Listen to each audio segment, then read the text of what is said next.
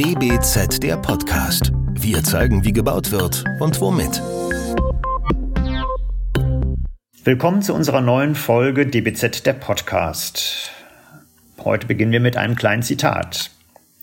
ICOMOS nimmt Aufgaben als Beraterorganisation der UNESCO gemäß der Welterbekonvention von 1972 wahr. Das Deutsche Nationalkomitee von ICOMOS setzt sich auf überregionaler und internationaler Ebene für die Erhaltung von Denkmalen, Ensembles und Kulturlandschaften ein. So, und damit ist das Zitat zu Ende, kann jeder und jeder, jede Interessierte auf der offiziellen Webseite der internationalen Organisation nachlesen. Der Erhalt von Bestehendem, das unsere Kulturen widerspiegelt, ist heute sicherlich mehr gefragt denn jemals zuvor, denkt man. Aber stimmt das auch?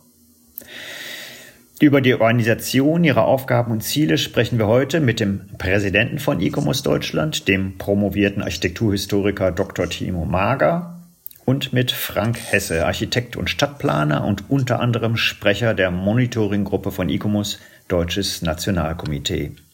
Für die DBZ nimmt heute Benedikt Kraft an dem Gespräch teil. Hallo in die Runde und herzlich willkommen. Schönen guten Morgen. Guten Morgen. Damit ich jetzt gerade in der Vorstellung äh, nichts ausgelassen habe, würde ich Sie einmal beide bitten, kurz darzustellen, in welcher Funktion Sie bei ICOMOS mitwirken und was ICOMOS eigentlich ist. Wer möchte anfangen? Herr Mager. Ja, ähm, ich bin seit äh, Oktober letzten Jahres Präsident äh, von E-Commerce Deutschland. Äh, eine Präsidentschaft, mein Präsident wird immer für drei Jahre gewählt. Man kann dreimal aufeinanderfolgend maximal dieses Amt übernehmen und ab und zu wird es dann auch fällig, dass ein neuer Präsident gewählt wird. Ähm, zuvor war ich im Vorstand von E-Commerce Deutschland für drei Jahre und jetzt habe ich nun seit Oktober dieses Präsidentenamt übernommen. Frank, willst ist das mehr? Äh, ich unterbreche Sie jetzt. Ist das mehr als nur äh, repräsentieren oder sind Sie tatsächlich Chef? Chef bin ich vielleicht weniger. Ich glaube, wir machen das alle zusammen im Vorstand. Wir machen das auch zusammen mit unseren Mitgliedern und mit unserer Geschäftsstelle. Aber es ist wesentlich mehr als repräsentieren. Es ist doch eine verantwortungsvolle Aufgabe, die einen täglich in Beschlag nimmt, wo man sehr viel zu tun hat mit anderen Organisationen, mit Hochschulen, mit Denkmalämtern, mit den eigenen Arbeitsgemeinschaften, mit internationalen wissenschaftlichen Komitees und natürlich mit den mehr als 500 Mitgliedern. Also es ist schon eine verantwortungsvolle Aufgabe, in die man auch viel Zeit investieren muss. Herr Hesse. Ja, bei meinen Berufen, äh, da darf ich Sie noch ergänzen. Ich wäre nicht bei E-Commerce, wenn ich nicht neben Architekten, Stadtplaner auch Denkmalpfleger wäre. Ich war über 30 Jahre in der amtlichen Denkmalpflege in, in Berlin, in Hamburg äh, und wieder in Berlin, oder umgekehrt, in Hamburg, in Berlin und wieder in Hamburg tätig und bin seit, äh, ich weiß gar nicht mehr, wann ich zur E-Commerce gekommen bin und bin seit 2018, äh, als wir uns die Monitoring-Gruppe in Bamberg getroffen haben, dort äh, zum Sprecher gewählt worden dieser Monitoring-Gruppe.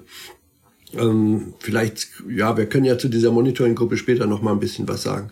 Aber vielleicht so viel zu meiner Person. Können Sie beide noch kurz sagen, woher Sie sich kennen oder wie Sie auch, äh, sagen wir mal, routiniert zusammenarbeiten? wir kennen uns aus dem Vorstand von E-Commerce tatsächlich. Also ich bin vor über vier Jahren e äh, Vorstandsmitglied geworden und Frank Hesse war damals bereits im Vorstand und äh, haben seitdem gut zusammengearbeitet, arbeiten immer intensiver zusammen und ich hoffe, dass das auch noch lange so fortgeführt werden kann. Gut, dann äh, würde ich sagen, fangen wir mal mit unseren Fragen an. Ähm, die erste Frage ist eine sehr, sehr allgemeine und sehr grundsätzliche. Ähm, warum steht der Erhalt von Denkmalen, Einzelbauten, Ensembles oder Kulturlandschaften über Argumenten, die gegen Erhaltung sprechen? Denn die gibt es ja auch.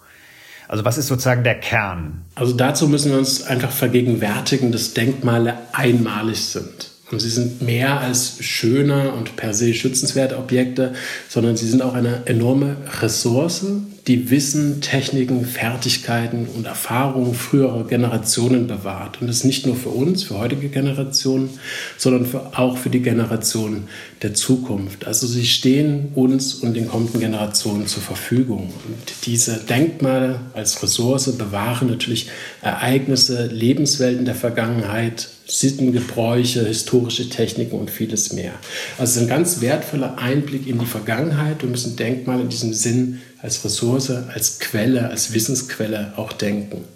Darüber hinaus sind das natürlich auch wichtige Identifikationsorte. Jedes Dorf, jede Stadt, jede Region hat ein bestimmtes kulturelles Erbe, ein bauliches Erbe, das wichtig ist, das identitätsstiftend ist, das ortsbildprägend ist und das den Menschen vor Ort einfach im Herzen liegt. Darüber hinaus finde ich auch immer spannend und, und äh, interessant, äh, wie sehr einem Baudenkmale auch die Vergangenheit, die vergangenen Jahrhunderte nahebringen können. Wenn Sie in das Gewölbe einer gotischen Kirche steigen oder ein Industriedenkmal des 19. Jahrhunderts besichtigen, wird diese Vergangenheit mit einmal real. Es sind dann nicht nur abstrakte vergangene Zeiten, über die man in einem Buch liest, sondern Sie können sich in diese Zeiten ähm, ja, einfühlen. Und wenn Sie das so ansprechen, was äh, wenn es um den Erhalt geht und dass, dass der Erhalt über allen Argumenten stehen sollte, die gegen Erhaltung sprechen, muss man sich vergegenwärtigen auch, dass Baudenkmale, wenn sie einmal beseitigt sind oder extrem in ihrer Substanz minimiert sind, dass sie einfach dann unwiederbringlich verloren sind. Also zu diesem Bewahren gibt es keine Alternative. Wir sehen in vielen Städten Rekonstruktionen, also Neubauten mit historisierenden Fassaden, die uns aber überhaupt nichts über die Vergangenheit erzählen. Sie erzählen uns nur etwas über den Moment ihrer Erbauung und über das über eine bestimmte Vorstellung der Vergangenheit zum Zeitpunkt ihrer Erbauung. Sie dienen uns also nicht als Quelle, als Wissen über vergangene Zeiten. Und vielleicht noch ein Punkt, der dahingehend ganz interessant ist. Die Menschen können heute sehr viel herstellen. Wir können zum Mars fliegen, wir können einen Impfstoff herstellen, wir haben sehr, sehr viele Möglichkeiten. Etwas, was wir nicht herstellen können, ist etwas, was bereits 800 Jahre alt ist. Wir können nichts bauen, was aus dem Mittelalter stammt oder aus der Zeit der Renaissance. Diese Sachen sind, wenn sie einmal verloren sind, unwiederbringlich verloren. Klingt ein bisschen nach Luxus, aber ähm, dass man eine gotische Kirche hat, ist in gewisser Weise ein, ein Luxus, aber Luxus heißt ja mal, äh, das sei etwas, was über das, was ich gebrauche, hinausgeht. Ähm, ich habe jetzt ein bisschen bei Ihnen gehört, Sie sind Historiker, ich bin auch Historiker, ähm, schauen so ein bisschen zurück. Das ist auch das, was man quasi als, als Laie jetzt vielleicht auch erwartet, dass ein Präsident äh, einer, einer äh, Denkmalinstitution genauso etwas sagt. Wie sieht das denn ein Architekt, der äh, da vielleicht anders drauf guckt, das weiß ich nicht. Sie sind ja auch, äh, haben es gerade gesagt, seit 30 Jahren in der Branche unterwegs, aber haben Sie dann auch einen anderen Blick drauf? Also einen also das, ich sag mal, das ist schon was, was Tino Mager gerade gesagt hat, ist so sehr, sehr grundlegend und wesentlich, weil die Denkmäler, dass wir die als Wissensressource betrachten, äh, um mehr über die Vergangenheit zu erfahren, aber auch daraus Folgerungen für die Zukunft abzuleiten. Aber ein, ein, zweiter Gesichtspunkt, und ich sag mal, das ist vielleicht mehr so die emotionale Seite, also was Tino Mager mit äh, Identitätsbildung äh, angesprochen hat. Ich glaube, das ist ein ganz wesentlicher Faktor, dass wir eine vertraute Umwelt haben wollen, dass wir uns da wohlfühlen wollen. Und dieser Begriff Heimat ist immer strapaziert worden, aber ich glaube, ohne unsere Baudenkmale und äh, Gartendenkmale und Kulturlandschaften ähm, kämen sich die Menschen sehr verloren vor. Also wir brauchen diesen räumlichen Bezug zu unserem Leben und äh, es ist, kommt ja nicht von ungefähr, dass Leute gerne die Altstädte besuchen. Ähm, ich bin zum Beispiel tätig in Wismar und Stralsund und wenn ich da hinfahre, ein, zweimal im Jahr, die Städte sind voll voller Touristen und die Leute freuen sich an dieser äh, äh, hergebrachten Umgebung. Und ähm, ich glaube, das ist so ein emotionaler Punkt, den man überhaupt nicht vergessen darf.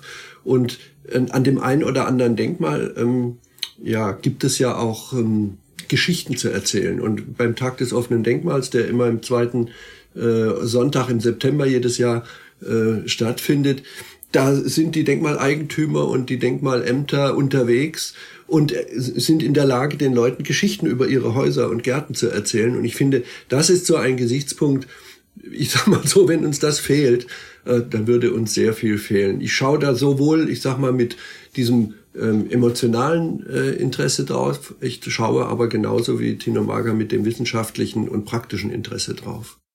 Jetzt bin ich ein bisschen enttäuscht, muss ich sagen. Denn auch Sie schauen, nee, nein, alles gut. Äh, ähm, denn auch Sie schauen tatsächlich, so würde ich jetzt mal, würde mein Bauch sagen, ja, auf das, äh, auf den Garten, äh, auf den Barockgarten möglicherweise, vielleicht sogar noch einen Renaissancegarten. Sie schauen auf äh, die Wasserschlösser, auf die Burgen, auf die Kirchen und so weiter und so weiter.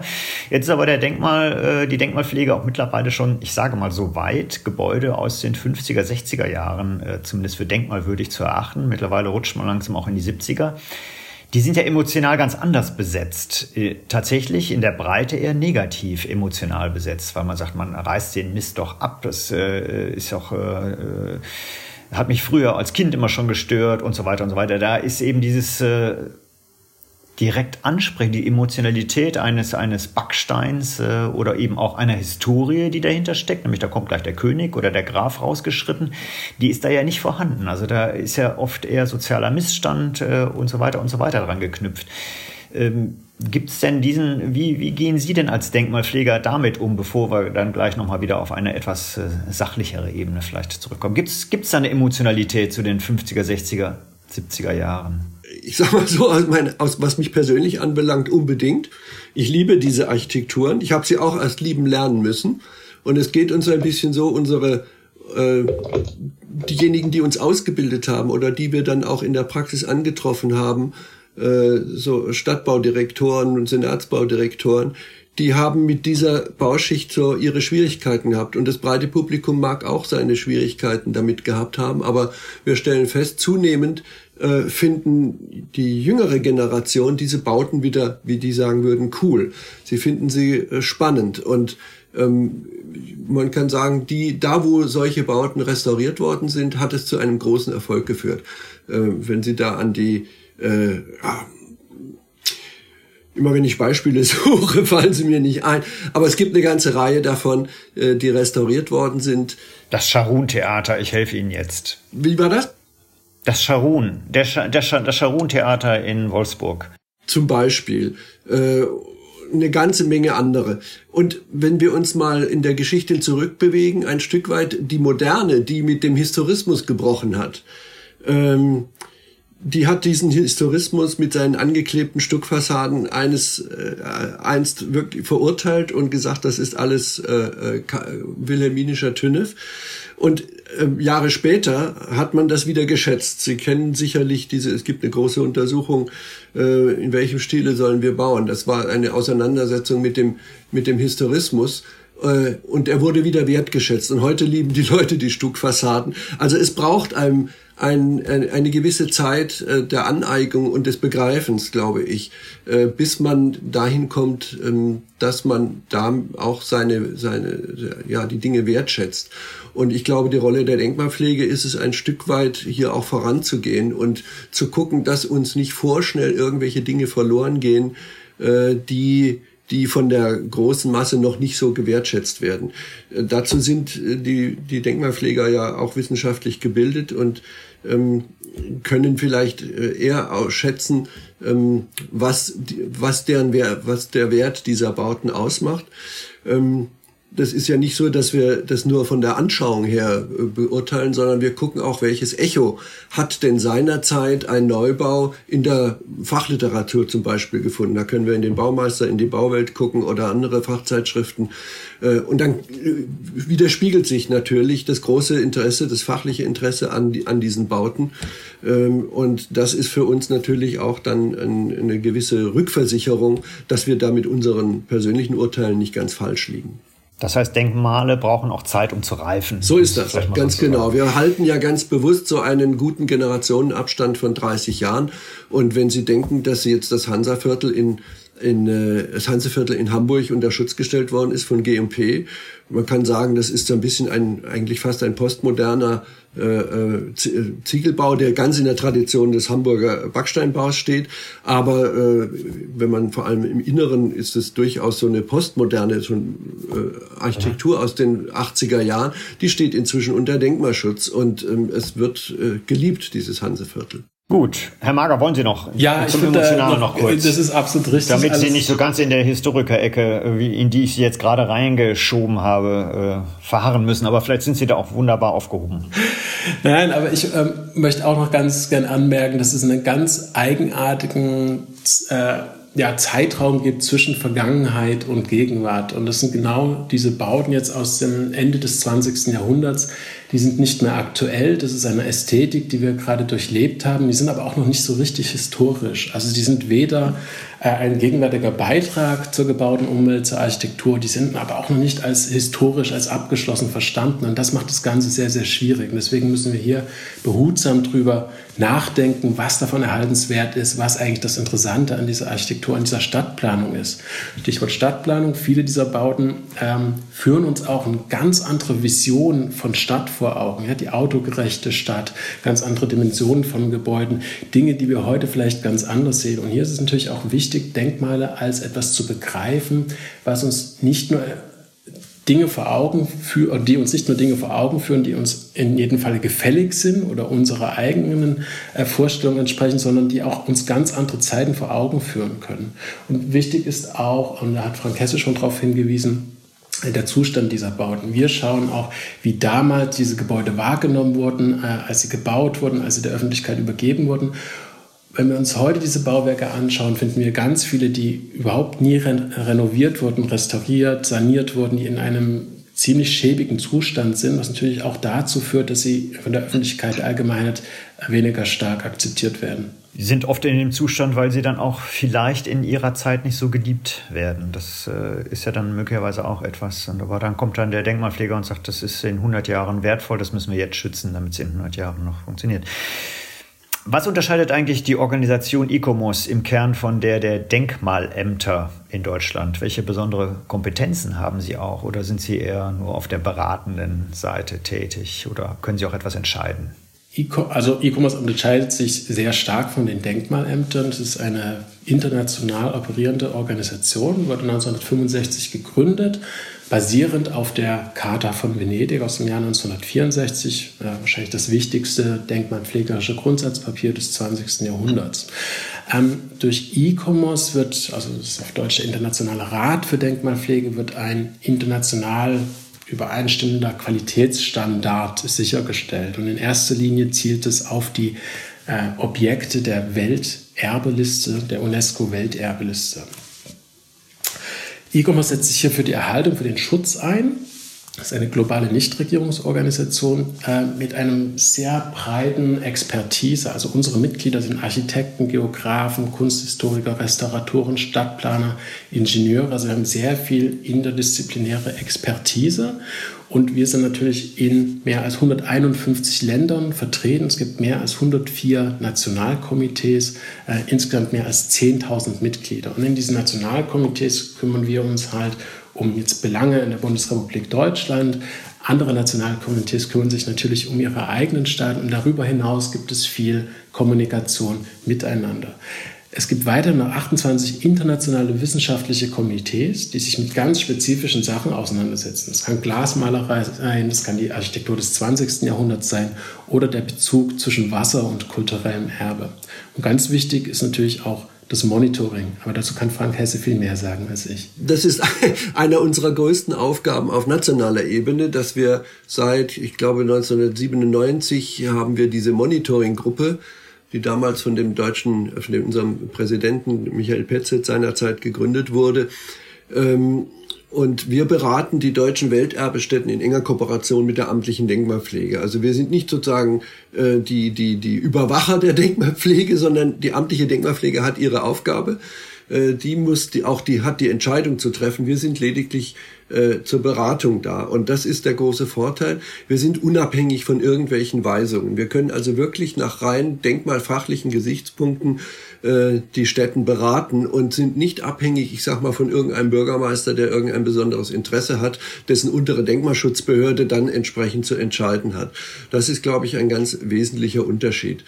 Und ähm, wir haben dafür verschiedene, äh, gibt es ja verschiedene Mittel, wie auch die die äh, Welterbestätten auch gegenüber der UNESCO überwacht werden. Die haben, ähm, ist ja so, dass wenn man Welterbe geworden ist, hat man eine Verantwortung der ganzen Welt gegenüber mit seinem kulturellen Erbe, also der ganzen Menschheit gegenüber.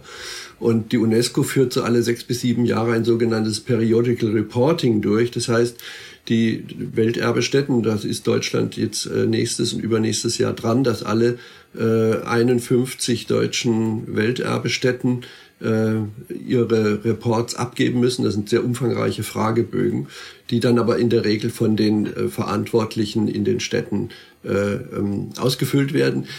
Ähm, und unser Monitoring ist sozusagen ähm, dem läuft daneben und unterscheidet sich von diesem Reactive Monitoring, was es auch in den sogenannten Durchführungsrichtlinien zur Welterbekonvention äh, gibt. Das heißt, wenn die UNESCO eine Meldung erhält, dass die dass eine Welterbestätte durch irgendeine Maßnahme gefährdet ist in ihrem außergewöhnlichen universellen Wert, dann kann die UNESCO reagieren, indem sie eine äh, über E-Commerce International eine Mission losschickt und die Leute, die Experten sich das vor, an Ort und Stelle anschauen und gucken, was da passiert und dann an der UNESCO einen Bericht erstatten. Das alles dauert, es dauert sehr lang, dieses Reactive Monitoring. Oft ist dann schon äh, das Unglück äh, passiert, ehe die UNESCO wirklich äh, reagieren kann. Und wir sind dazu da, mit unserem Preventive Monitoring, also mit einer vorbeugenden Überwachung, dicht an den Planungs- und Entwicklungsprozessen der Städten zu sein, indem wir einmal im Jahr regelmäßig mit zwei Kolleginnen und Kollegen diese Städten aufsuchen. Also die Monitoringgruppe sind etwa gute, gute 70 Expertinnen und Experten äh, Kunsthistoriker, Architekten, äh, Tragwerksplaner haben wir dabei, Garten, äh, Gartenhistoriker, was man alles dazu braucht. Und äh, in diesen be jährlichen Beratungen nehmen wir quasi die Städten durch, äh, gucken, äh, wie sich die, die, die von der UNESCO äh, geforderten Managementpläne entwickeln, damit die Welterbestätten auch so bleiben, dass sie in ihrem Status verbleiben können und nicht gefährdet werden. Also darauf braucht es umfangreiche Planwerke. Da gucken wir mit drauf, ähm, dass das äh, ordentlich passiert. Und ähm, man kann sagen, die meisten oder eigentlich alle Welterbestätten sind für dieses Monitoring sehr dankbar, weil wir, wie gesagt, von außen und dann auch immer mit dem sogenannten Vier-Augen-Prinzip, also dass das nicht nur eine subjektive Beurteilung ist, sondern dass man äh, aus verschiedenen Fachrichtungen heraus die Städten beurteilen kann. Und dann liefern wir den Verantwortlichen auch jährlich einen Bericht über das, was wir gesehen haben und geben entsprechende Empfehlungen, was zu tun ist.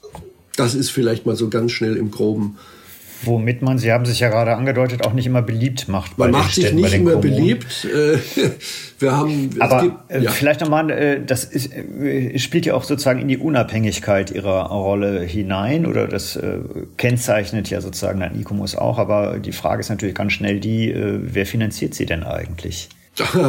Wir sind, wir haben ja Mitgliedsbeiträge also die Gesamtorganisation finanziert sich im Wesentlichen aus den Beiträgen und es gibt natürlich auch Spenden. Ja, und Mitglieder sind dann aber auch Kommunen. Mitglieder, oder? also es gibt die individuellen Mitglieder und es gibt sogenannte institutionelle Mitglieder. Das können Kommunen sein, das können Hochschulen sein. Äh, das kann auch ein anderer Verein sein, wie auch immer. Okay, Sie haben ein Jahresbudget, äh, das ist ja offen, das ist ja kein Geheimnis, das liegt bei circa etwa. Ja, das, ähm, wir bekommen circa. auch regelmäßig Förderung von der Bundesbeauftragten für Kultur und Medien und das Jahresbudget liegt bei ungefähr 200.000 Euro, ohne das jetzt ganz im Detail. 200.000 Euro für ICOMOS Deutschland. Ja, ja. Sind aber in der Regel äh, häufig, also das sind alles immer nur Projektmittel das heißt, wir müssen immer Projekte beim BKM, bei der BKM anmelden, damit wir diese Gelder auch bekommen und müssen natürlich auch korrekt die Verwendungsnachweise führen. Und von den Mitgliedsbeiträgen äh, geht die Hälfte an die zentrale Organisation nach Paris. Also E-Commerce International muss ja auch agieren können. Und ja. insofern unterstützen die äh, nach den Statuten von E-Commerce die nationalen Komitees auch das internationale Sekretariat. Ja, jetzt klingt es so ein bisschen so, als würden Sie über allem fliegen. Ähm, Gibt es denn Schnittstellen sozusagen auch runter zu den äh, oberen Denkmalbehörden wenigstens oder äh, zu allen Denkmalbereichen? Also wo, wo treffen Sie sich denn? Sie können ja nicht nebeneinander herarbeiten, das geht glaube ich nicht. Nee, nee, also es ist so, zum Beispiel bei unseren Monitoring-Terminen sind die zuständigen Denkmalbehörden immer mit dabei. Also okay. wir legen großen Wert darauf, dass die Denkmalfachbehörden, also die Landesämter in den 16, beziehungsweise wir haben 17 Landesämter, weil wir in Nordrhein-Westfalen zwei haben, haben, äh, durch die Landschaftsverbände, dass die dabei sind und auch die zuständigen unteren Denkmalschutzbehörden, also in der Stadt oder im Kreis, je nachdem. Das legen wir großen Wert drauf. Umgekehrt ist so, dass auch viele Denkmalpfleger auch Mitglied bei E-Commerce sind und wir auch in einem fachlichen Austausch sind. Die Denkmalpflege, also die amtliche Denkmalpflege, hat auch noch einen sogenannten Arbeit, ständigen Arbeitsausschuss Welterbe, der sich gerade jetzt mal wieder nächste Woche treff, treffen wird in Maulbronn, am Kloster Maulbronn, Welterbestätte. Mhm. Äh, und da ist sozusagen die Monitoringgruppe, oder ich als Sprecher, Sprecher der Monitoringgruppe eingeladen. Und umgekehrt ist es so, wenn wir unsere Jahrestagung, die wir gerade in Augsburg äh, hinter uns gebracht haben, dort sind dann auch die Sprecher und Vertreter der äh, des Arbeitsausschusses Welterbe der Denkmalämter auch mit vertreten. Also wir haben einen, einen, einen formalisierten Austausch äh, neben dem, was auch unformalisiert durch Kollegialität ansonsten auch läuft. Jetzt hat es äh, einen Wettbewerb gegeben ähm, in Bezug auf die Weißenhofsiedlung in Stuttgart. Ähm, da plant man sozusagen äh, neben der Siedlung sozusagen Ergänzungen, äh, Erweiterungen und so weiter und so weiter, um äh, ähm, wahrscheinlich die Weißenhofsiedlung äh, auch äh, auf Dauer am Leben zu halten. Wie, inwieweit sind Sie denn bei solchen konkreten Projekten, ob es jetzt Weißenhof ist oder äh, haben vielleicht das Hansaviertel äh, in Berlin oder sonstige, die ja irgendwie auch weiterentwickelt werden müssen? Auf Dauer, inwieweit sind Sie denn da äh, involviert? Äh, auch als Berater machen Sie dann da, äh, geben Sie da Studien in Auftrag oder gucken Sie nur nach, was passiert da und sagen, äh, heben den Daumen rauf oder runter? Wie sieht das dann da so aus? Ähm, das ist unterschiedlich. Also ich sag mal so, wir sind in der Regel nur dort äh, involviert, wo es äh, um Welterbestätten geht. Da sind wir ja die Berater und äh, in der Weißenhofsiedlung war es auch so, dass die Weißenhofsiedlung ist Standort der äh, Mitstandort der kommenden internationalen Bauausstellung 1927 in Stuttgart. Und wir haben in der Weißenhofsiedlung, die selber als Denkmal äh, nach dem baden-württembergischen Denkmalschutzgesetz unter Schutz steht, haben wir ja das Le Corbusier-Haus als Teil der weltumspannenden äh, Welterbestätten Erbe von Le Corbusier. Und äh, deshalb war von, waren von uns äh, zwei Mitglieder in dieser Jury für, diese Wett, für diesen Wettbewerb, der darauf aus war, in der Weißenhofsiedlung verschiedene neue äh, Gebäude zu platzieren. Es ging einmal um die Erweiterung äh, der, der Ak Staatlichen Akademie der Bildenden Künste, die in der Nachbarschaft der Waisenhofsiedlung situiert ist. Und es gab äh, ein Gebäude, äh, das dort, ein modernes Gebäude, das dort leider abgerissen wurde auf einem städtischen Grundstück, äh, und das dann neu gefüllt werden soll. Und es geht letztendlich auch noch um die Brenzkirche. Das ist eine Kirche, die von einem, ich sag mal, Postbauhausarchitekten errichtet wurde, unter den Nazis stark verändert wurde, mit einem Steildach versehen wurde. Äh, und es gibt die Diskussion, soll diese Kirche zurückgeführt werden auf ihr ursprüngliches Aussehen. Das waren also alles diese äh, Dinge, die auch in diesem Wettbewerb diskutiert wurden. Und ähm, da waren wir einfach äh, äh, gefordert und haben dort die entsprechende Beratung gegeben, die im Kern darauf rausläuft, ähm, ja, ich sag mal so, dass man in der Weißenhofsiedlung nicht plötzlich irgendwie ein großes Punkthochhaus baut oder so, sondern es kam darauf an, ähm, das, was dort neu äh, errichtet werden soll, sich in der Körnung, in der Struktur der Weißenhofsiedlung äh, anpasst, dass das sozusagen dort hineinpasst und die Siedlung selber nicht stört, vor allem die Welterbestätte selber, Le Corbusier, äh, äh, in Ruhe lässt und, und ihm ein, das angemessene Umfeld bewahrt. Das war eigentlich so das, äh, das Wesentliche, was in diesem äh, Wettbewerb zustande kam. Und das ist eigentlich auch unsere Rolle immer. Ähm, also es ist unterschiedlich. Manchmal sind wir Teil der Jury, manchmal sind wir aber auch nur, ähm, wie man so sagt, Sachverständige, die ohne Stimme aber beraten. Das ist aber unterschiedlich. Das, je nach Wettbewerb entscheiden wir das auch oder je nach Auslober, wie der das haben möchte. Stichwort, äh, Sie haben gerade gesagt Punkthochhaus, ja, da graust es einem. Ähm, äh, Waldschlösschenbrücke ähm, ist, war dann am Ende durch und da haben Sie dann wirklich nur noch die Möglichkeit, also äh, zu sagen, damit wird ein Status aberkannt, wenn das entsprechend so gebaut wird. In Köln stand ja auch mal, standen ja mal Hochhäuser an, die irgendwelche Achsen ver verderben. Und äh, da sagt dann Icomos, ja, könnt ihr gerne machen, aber dann ist euer Status weg. Wie reagiert dann äh, Herr Mager? Ruft dann der Oberbürgermeister bei Ihnen an und sagt, äh, können wir es nicht trotzdem? Äh, wie, wie, wie, wie läuft sowas? Geht dann auch unter der Hand mal was? Also Sie müssen jetzt nicht äh, äh, das, das äh, von ganz innen erzählen, aber wie, wie, wie funktioniert's? Also ruft man bei Ihnen an und, und sagt, äh, Herr Mager, können Sie nicht Ihr Komitee mal ein bisschen anders stimmen? Ähm, nein, also das sind natürlich komplexe Vorgänge und da sind viele Beteiligte mit drin und ähm, hier muss man sehr diplomatisch vorgehen. Das ist, ist, nicht, dass da unter der Hand ein Anruf erfolgt und dann wird da was zu oder aberkannt.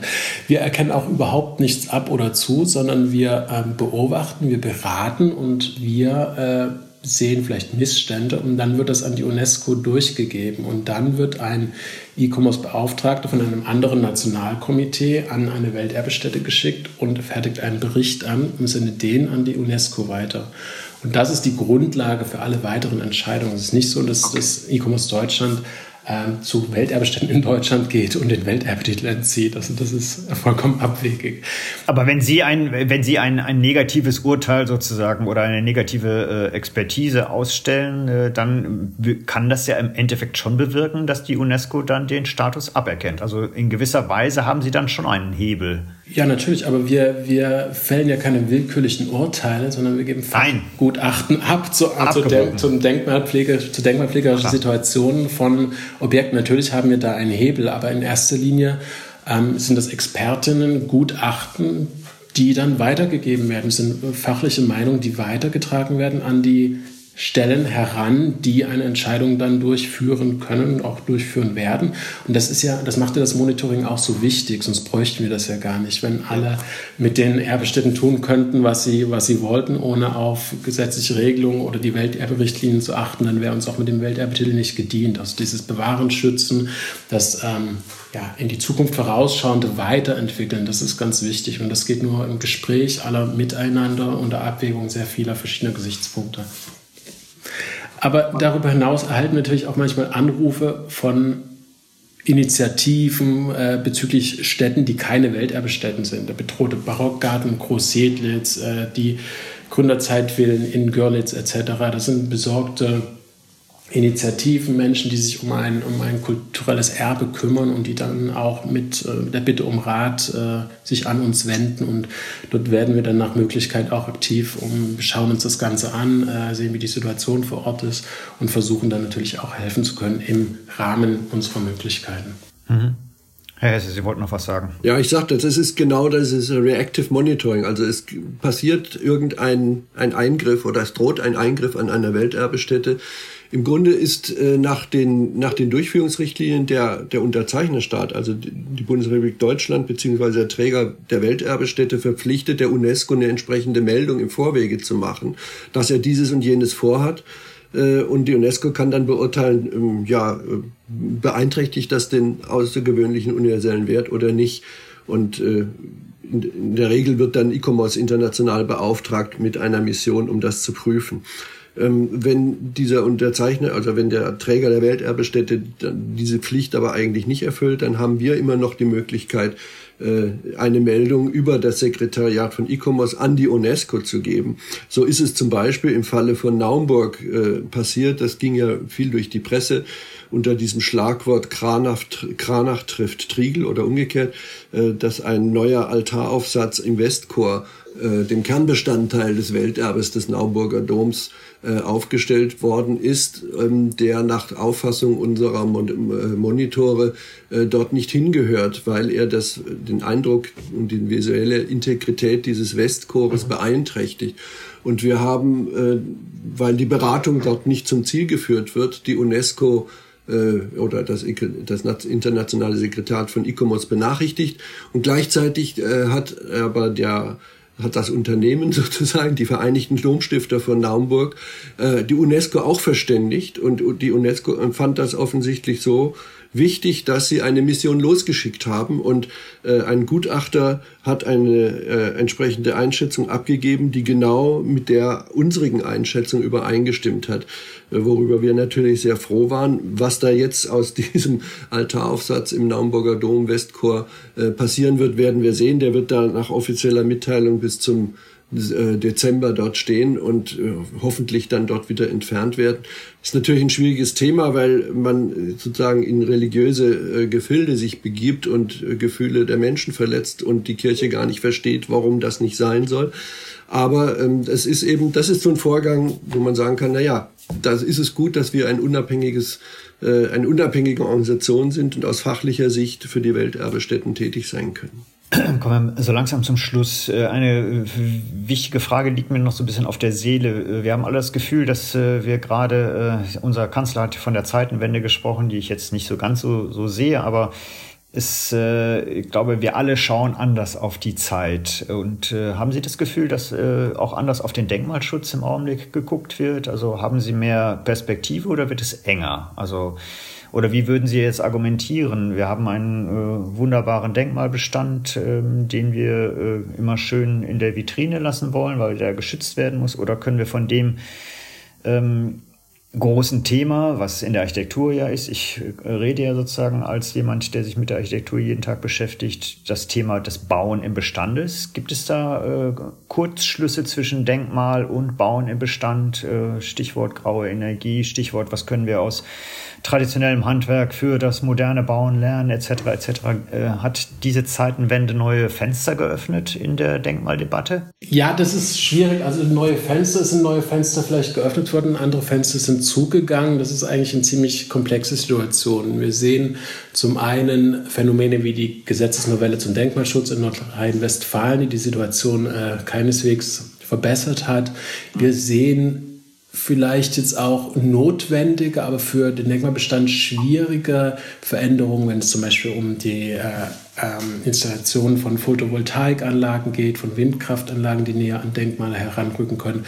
Das ist alles sehr schwierig. Hier müssen wir auch sagen, dass Denkmal Denkmalschutz ist kein Widersacher des Klimaschutzes. Im Gegenteil, Denkmalschutz ist Klimaschutz. Aber wir müssen halt gut überlegen, welche Maßnahmen wir wie auch treffen können, mit welchen Konsequenzen das einhergeht. Es gibt einfach keine Standardlösung. Da muss man immer wieder drüber nachdenken. Und was Sie noch angesprochen hatten, ähm, Bauen im Bestand, das ist natürlich etwas, was, was wir äh, fördern, auch den, die, die Umnutzung, vielleicht die verantwortungsbewusste Umnutzung von Baudenkmalen oder von existierenden Bauwerken. Ähm, die graue Energie ist sehr wichtig, die in diesen Bauwerken steckt. Wir müssen uns überlegen, wie man den Bestand äh, gut nutzen kann, wie er qualifiziert weiterentwickelt werden kann. Wir können auch an dieses Abrissmoratorium erinnern, das der BDA gerade ähm, veröffentlicht hat. Also hier gibt es sehr viele Möglichkeiten, äh, um ja, über Architektur oder auch um, um das, über das Bauen nachzudenken, wie sich das in Zukunft entwickeln kann und wie auch Denkmalpflege und, und Bauen vielleicht irgendwie sich berühren können, äh, eine, ja, sich gegenseitig annähern können. Ähm, wir müssen über recyclingfähige Baustoffe nachdenken, über den Energieverbrauch und aber auch vielleicht über Qualität in der Architektur. Wenn wir uns die gebaute Umwelt anschauen, ist es eigentlich immer hochwertige, sind es hochwertige Bauwerke, Bauwerke, die konzeptionell ähm, und ästhetisch hochwertig sind, die die Zeiten überdauert haben. Und die können heute positiv zum Stadtbild beitragen und auch positiv zur Klimabalance, ja, weil sie über einen langen Zeitraum schon existieren, weil keine Energie verschwendet werden muss, äh, die in diese Bauwerke reingehen. Und in dem Sinne ist eigentlich so eine schnelle Investorenarchitektur ökologisch absolut unsinnig. Ich glaube, hier gibt es ganz viele Potenziale und Richtungen, in, in die sich das äh, alles noch entwickeln kann. Aber ob jetzt Tür und Angel aufstehen für eine höhere Baukultur oder für den Denkmalschutz, das, äh, ja, das kann ich jetzt nicht so bestätigen. Das, das werden wir sehen, ja. Herr Hesse, wie sehen Sie es? Ja, ich, also man, man, wenn man die Architekturzeitschriften und die, die Äußerungen auch der Architektenkammern so verfolgt, kann man doch feststellen, dass das Bauen im Bestand ähm, das Thema der Zeit ist. Also dass man ab sich abwendet und es gerade inzwischen hat es auch haben es auch offensichtlich einige Hochschulen, in denen Architektur gelehrt wird, äh, begriffen, dass das Bauen im Bestand ein ganz zentraler Bestandteil der Ausbildung sein muss und der, und der Architekturpraxis sein muss. Ähm, das kann man also sehr, sehr stark verfolgen. In Berlin, äh, aber auch in der Bundesarchitektenkammer äh, ist das, wird das propagiert. Die Bundesstiftung Baukultur arbeitet mit diesen Schlagworten zurzeit ganz heftig. Und das ist, muss ich sagen, eine positive Entwicklung vor dem Hintergrund der Energiekrise, der Energiesparnotwendigkeiten Ähm, unbedingt. Also ich sehe da einen, einen, positiven Trend. Das ist nicht immer alles Denkmalpflege, das man sagen, aber ich, man kann auf der anderen Seite sagen, das stützt irgendwie schon ähm, das Bewusstsein, dass man, dass man das, was man hat, wertschätzen soll und, und nicht einfach sozusagen auf den Müllhaufen der Geschichte gleich wieder transportiert. Also ich sehe das durchaus ein Stück weit positiv. Sehen Sie auch die Möglichkeit, äh, da eine gewisse Transferleistung äh, anzubieten? Also dass Sie sagen, jetzt schaut doch mal, also es wurde so und so gebaut, also Stichwort einfaches Bauen, äh, Stichwort Materialien etc. etc. Wir haben da Bauten aus dem 18., 19. Jahrhundert, die eben heute noch stehen, aus den und den Gründen, also die Sie auch dann darlegen können, aber es liegt auch daran, dass sie handwerklich gut gemacht sind. Also dieses große Thema der Nachhaltigkeit sozusagen als Argument auch nutzen für die eigene Arbeit. Also dass sie sagen, wir, wir schützen nicht nur nette, schöne Schlösser, sondern äh, wir sehen zu, dass wir sozusagen äh, als die gebaute Umwelt äh, mehr oder weniger fit für die Zukunft machen. Und guck doch mal, wie, wie das unsere Vorfahren immer schon gut gemacht haben. Ja, genau so ist das. Also das Deutsche Nationalkomitee hatte vor kurzem eine Tagung in Berlin. Thema Denkmalschutz ist aktive Klimaschutz. Und da waren diverse Plädoyers von Fachleuten, die sich auch mit, ich sag mal, mit, Gebäude, mit Gebäudetechnik, also die berühmte Techn sogenannte TGA-Ausstattung, die technische Gebäudeausstattung beschäftigen. Und die alle sagen, also diese, diese hochkomplizierten und hochkomplexen äh, Gebäude, wie sie in den 70er, 80er, 90er Jahren geplant wurden, mit Klimaanlagen, mit äh, äh unglaublichen Steuerungen, dass das im Grunde obsolet ist, dass man zurückgeht auf einfache Bauweisen, auf eine natürliche Belüftung. Sie kriegen ja heute kein, kein Bürohaus mehr äh, äh, bezogen oder verkauft oder an den Mann zu bringen, äh, der mit Klimaanlagen noch arbeitet, sondern inzwischen ist man davon weit weg und äh, legt Wert auf natürliche Belüftung. Es, wo man großen Wert drauf legt, ist natürlich ähm, gewisse Techniken der, der Wärmerückgewinnung und so etwas zu haben, um, um die Gebäude anständig beheizen zu können, wenn es kalt ist. Aber ich glaube, da ist eine Tendenz im Gange, die, wo man sagen kann, ja, da gibt es einen gewissen Transfer ähm, aus der Denkmalpflege auch ins, ins ganz normale Baugeschäft. Das heißt also, die nächsten Generationen werden auf einen immer breiteren Bestand von Baudenkmälern schauen können, weil das, was wir jetzt so langsam bauen, hat die Qualität, die wir mal vor 100 äh, Jahren vielleicht hatten. Das wäre zu hoffen, ja. Zum Schluss vielleicht noch, haben Sie noch irgendetwas, was Sie äh, loswerden wollen an diejenigen, welchen die uns hier zuhören? Gibt es etwas, was Sie sagen, äh, liebe Baudenkmalbesitzerinnen oder noch nicht Besitzer, Pünktchen, Pünktchen, liebe Politik, wer möchte noch ein kleines Schlusswort? Also beide dürfen noch ein kleines Schlusswort sagen, sprechen. Also ich, ich, ich fange mal an mit, mit, mit einem Punkt, der mich natürlich als Sprecher der Monitoring-Gruppe von E-Commerce Deutschland beschäftigt. Das ist so ein bisschen unser Nachwuchs. Ähm, E-Commerce ist ja zu einer Sta Zeit entstanden und wenn man sagt, ja, das ist jetzt, das ist jetzt 60, äh, 70 Jahre her, ähm, da müssen wir jetzt mal gucken. Wir sind alle schon ein bisschen grau geworden. Ähm, dass wir entsprechend Nachwuchs kriegen. Und ähm, wir bemühen uns da natürlich drum.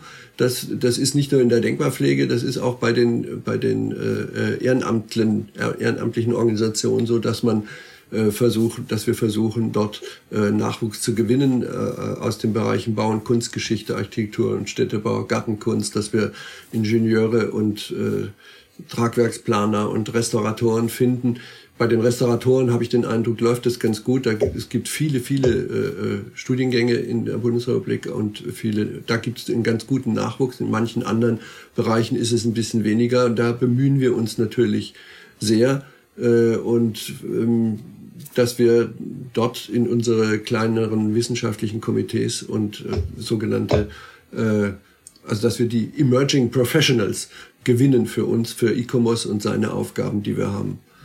Aber Tino kann das sicher noch ergänzen. Ja, gerade wenn es um die, diese neuen oder jungen Generationen geht. Ne? Auch Baudenkmale können, können jung sein. Und hier sind uns gerade die Impulse aus dieser neuen Generation eigentlich ganz, ganz wichtig, um das Erbe des, der zweiten Hälfte des 20. Jahrhunderts weiter noch zu erforschen, zu betrachten. Aber auch um gesellschaftliche Ansprüche wie Inklusion, Entkolonialisierung, Dekolonialisierung, Klimagerechtigkeit viel tiefer noch im Denkmaldiskurs zu verankern. Und an der Stelle vielleicht auch noch der Hinweis, dass wir uns ja nicht nur mit den Welterbestätten und den gebauten Objekten vor Ort befassen, sondern dass wir auch eine ganze Menge Veranstaltungen organisieren, Konferenzen, Symposien, ähm, Webinare, auch mit unseren Partnern zusammen, mit der Deutschen UNESCO-Kommission, mit Blue Shield Germany, mit dem Deutschen Archäologischen Institut und anderen.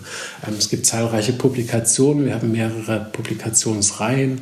Wir haben dieses Jahr mit E-Commerce Dänemark eine Summer School organisiert zum Thema Heritage in the Shadow of Conflict, die sich mit dem äh, Thema des Ukraine-Kriegs, be äh, bewaffneten Konflikten und dem dadurch sehr schwierigen Schutz von Bauwerken auseinandersetzt. Also wir sind eigentlich am Puls der Zeit mit unseren Veranstaltungen. Wir fokussieren auf diese Wissensgenerierung, Wissensvermittlung, auf die intellektuelle Auseinandersetzung mit diesen Themen und versuchen da ganz stark äh, junge Generationen einzubinden und gemeinsam mit denen dieses Thema Denkmalschutz, Denkmalpflege in die Zukunft zu denken. Klimaschutz hatte ich schon erwähnt, das ist ein ganz wichtiges Thema und da haben wir auch dieses Jahr noch in Leipzig im November eine Konferenz dazu mit unseren Partnern. Also ist eigentlich ähm, eine sehr komplexe Organisation E-Commerce, die sich nicht nur vor Ort mit den gebauten Sachen ähm, ja, auseinandersetzt und damit befasst. Und ja, vielleicht nochmal die, die, der Appell auch an, die, äh, an, an das Bewahren. Äh, das ist wirklich wichtig, um den Generationen, die ich jetzt gerade, die wir beide gerade genannt haben, wirklich auch die Möglichkeiten zu geben, in Zukunft ihre eigenen Fragen an die Vergangenheit richten zu können. Ja, mit mit äh, der Bedrohung eines Bestandes, mit dem Untergang von Baudenkmalen geht nicht nur kultureller Reichtum verloren, sondern auch wertvolle Inspirationen für zukünftige Generationen, für zukünftige Gesellschaften. Deswegen ist es sehr wichtig, hier sehr behutsam mit umzugehen, was wir nicht nur als Schönheiten und Schätze, sondern auch als Wissensressource in unserem Land und in anderen Ländern weltweit haben. Wunderbar. Also ich äh, danke Ihnen beiden sehr herzlich, also gerade auch für das äh, doch sehr in die Zukunft weisende Schlusswort. Äh, damit äh, glaube ich, sind wir bei den Denkmalen eben nicht nur in der Vergangenheit, sondern äh, da angekommen, wo Ihre Arbeit eigentlich hinführt, nämlich wirklich in die Zukunft. Ich glaube, das ist äh, ein, ein, ein wunderbarer Schluss. Herzlichen Dank. Wir danken auch gerne. Dankeschön. Dann sage ich nochmal vielen Dank für Ihre Zeit heute und dass Sie uns und Ihren äh, und unseren Zuhörerinnen einen Einblick gegeben haben in ein sehr weites Themenfeld. Ich sage Tschüss und äh, ja, bis ich hoffe irgendwie auf irgendeiner der zahlreichen Veranstaltungen vielleicht mal. Also ähm, Sie haben mir tatsächlich gerade den Mund so ein bisschen wässrig gemacht und mir mir tatsächlich auch erklärt, dass Sie mehr tun als nur äh, auf etwas zu achten. Vielen Dank. Schauen Sie auf unsere Website ecommerce.de. Da sind die Veranstaltungen genannt und auch die Publikationen. Wunderbar, das war jetzt der Werbeabspann. Genau. Ihnen beiden nochmal herzlichen Dank. Ähm, ich spreche den Abspann. Das war DBZ, der Podcast. Wir zeigen, wie gebaut wird und womit. Entwickelt wird der Podcast von der gesamten DBZ-Redaktion. Wenn ihr unsere Arbeit unterstützen möchtet, könnt ihr das am besten, indem ihr unser DBZ-Magazin abonniert und unserem Podcast fünf Sterne verleiht. Der DBZ-Podcast wird von unserem Tonmeister Lynn Meisenberg abgemischt. Mehr Informationen dazu gibt es auf dbz.de.